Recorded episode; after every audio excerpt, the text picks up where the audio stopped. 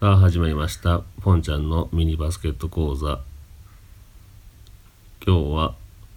9番ポストディフェンスについてお話しします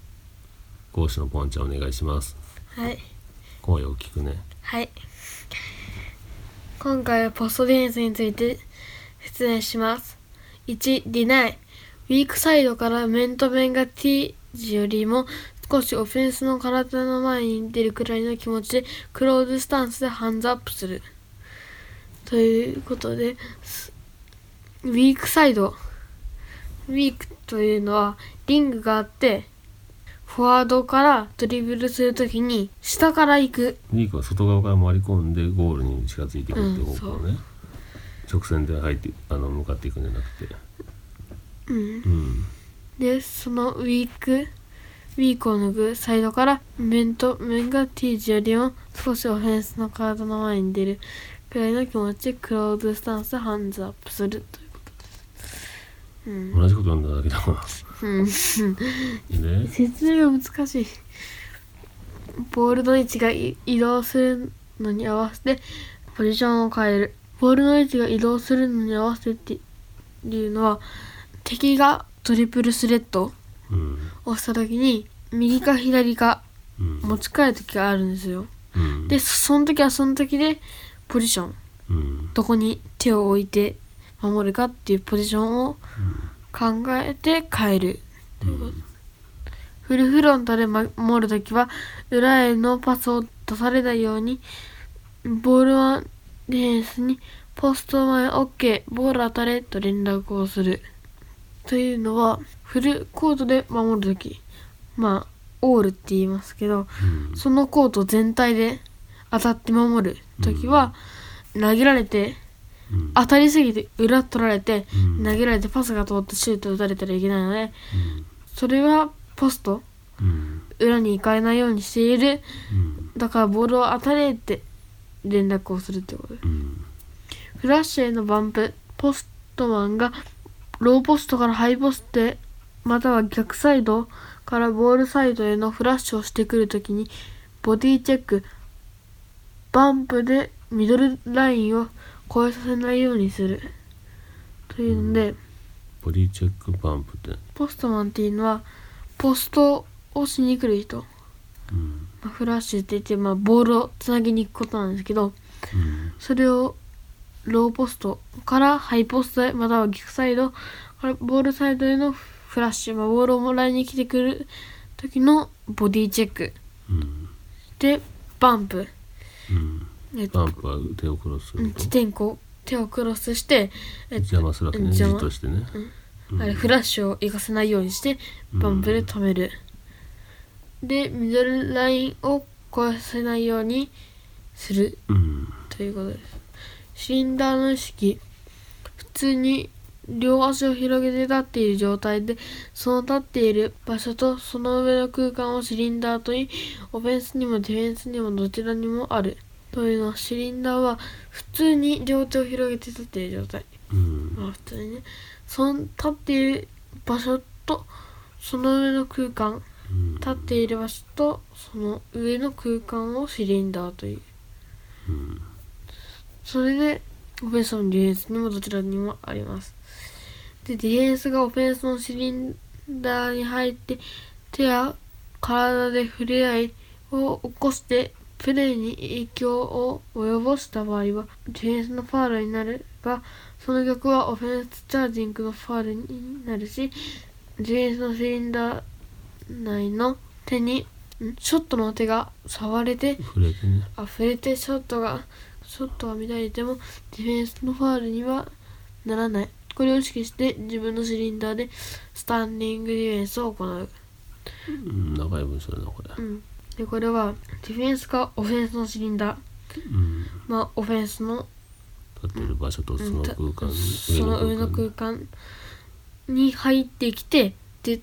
手や体でオフェンスと当たってうんそれで触れ合いを起こしてプレーに影響を及ぼした場合はうんディフェンスのファールになりなりますがその逆でオフェンスチャージングとオそフェのンス側がディフェンスに入ってきて、で体にぶつかるとかすると、だからそのまま普通に立っとってそこにオフェンスが突っ込んできたら、うん、えっとオフェンスのチャージングでうんフ、ァールになってディフェンスのシリンダー内の手にオフェンスのショットの手が触れてショットが乱れてもディフェンスのファールにはならないっ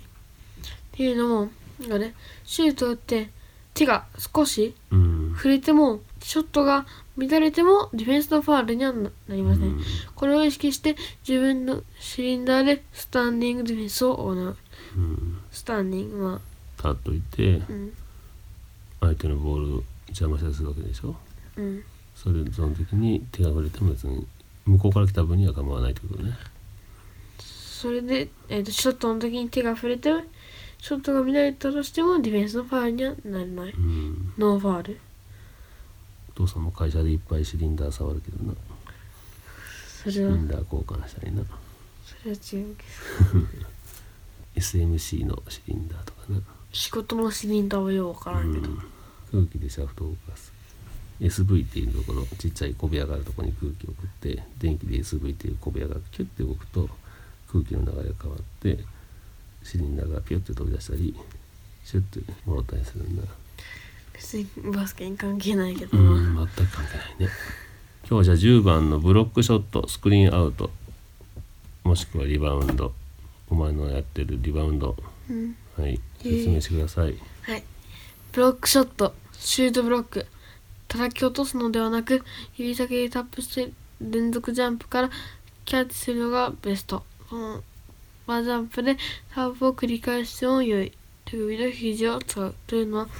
シュートを打つのをボールをうんブロックして、うん、ハイ叩きするよりもゴリみたいにうん、バーンってするよりは、えっと、普通に取ってパタッッと取ってタッなプして、うんえっと、一回相手のボールをタップして空中に一回浮かせてからーそれなるほをど一回降りてまたそれすぐジャンプしてそれを取るう、んまあ、リバウンドみたいな感じで取って、うん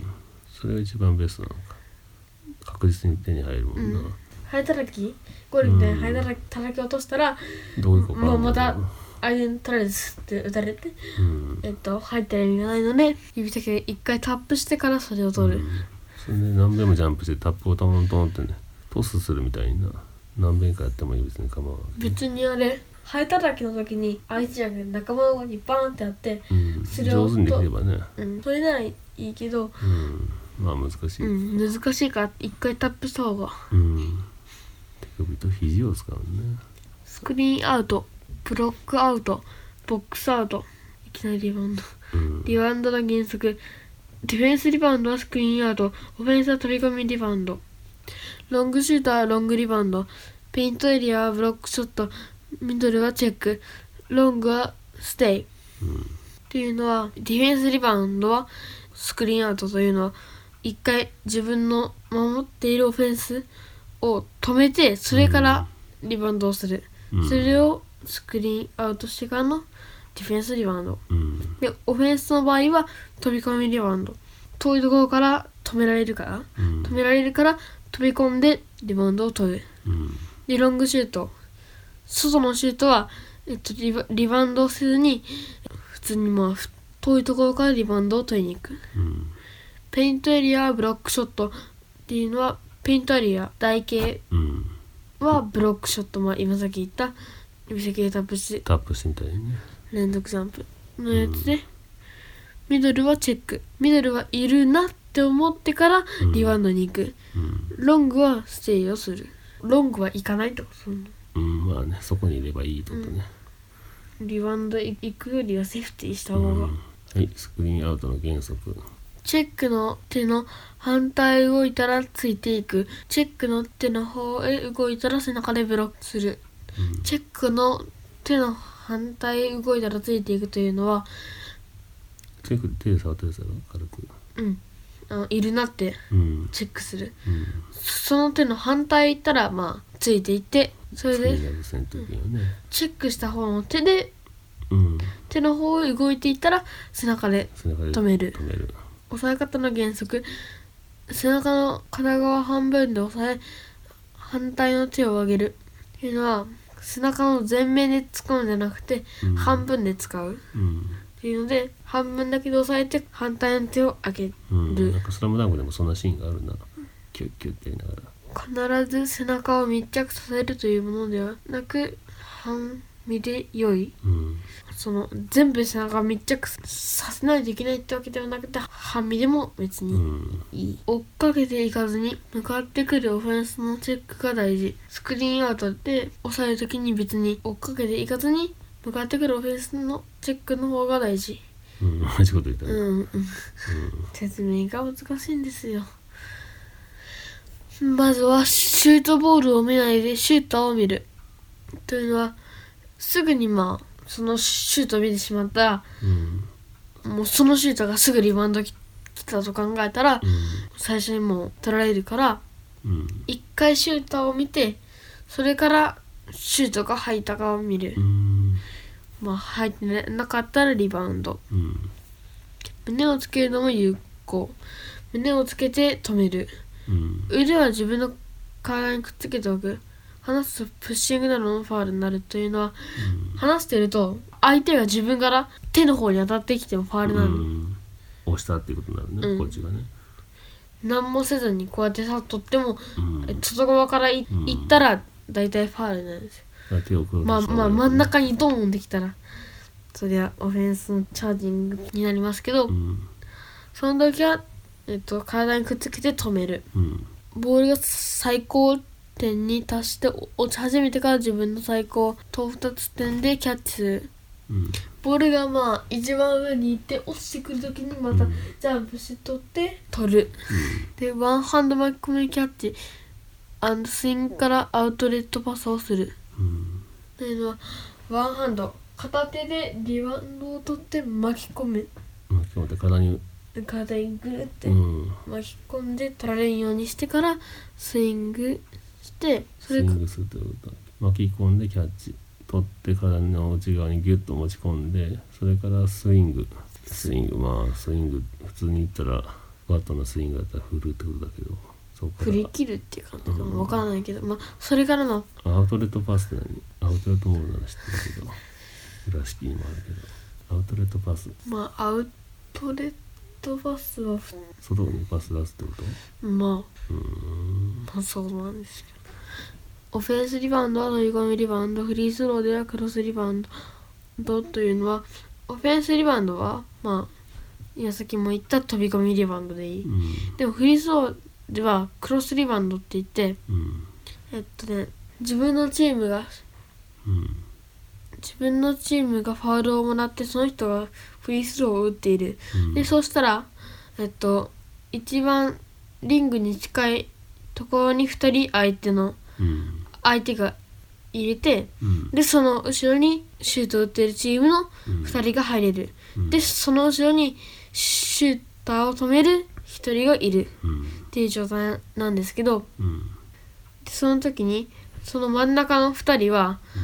その人の上にうんディフェンスがいる場合シュートを止めるうんディフェンスがいる場合にはそっちを守るでそうしたら2人寄って1人不利になるじゃないですか、うんでその時は後ろにディフェンスがいない人が2人を止めるうん2人を1人で止めてうんシューターを止める人についていた人はそのシューターを止めさせないようにしてシューターにリバウンドを取ってもらったりうんだからといってシューターをすぐ打ってからリバウンド取ってはいけなくてうんリングに必ず当たってから取りに行くうんということです遅れたアップ自分より背の高い相手との競り合う時は相手より遅れて後から飛ぶ相手が着地した瞬間にボールを下からタップ手をいい位置に置けると勝手にタップできるというのは自分より背の高い人はもうスッて取られるじゃないですかうんでもあれ敵がジャンプして降りた時にうん遅れてから行ったら高さが途中で一緒になってその時にボールをタップで取るに、取ってそしたら、えっと、ボールが取れてうん手のいい位置に置いとけば高い位置にこうやって置いとけばうん置いてきたので勝手に、えっと、ボールが立ってポンって腫れて取れるっていうことですね。なるほどねじゃあ今日は9番のポストディフェンスと10番のブロックショットスクリーンアウトとリバウン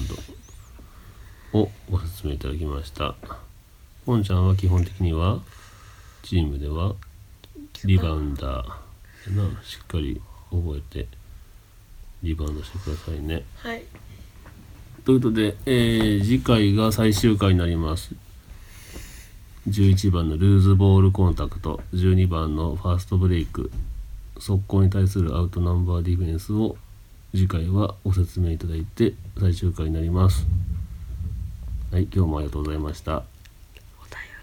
り今日お便りない最終回ではまとめて読もうなはい、お便りお待ちしておりますポンちゃんにお読みできるのは、えー次が最後ですはいそれではポンちゃんありがとうございましたさようならさよなら。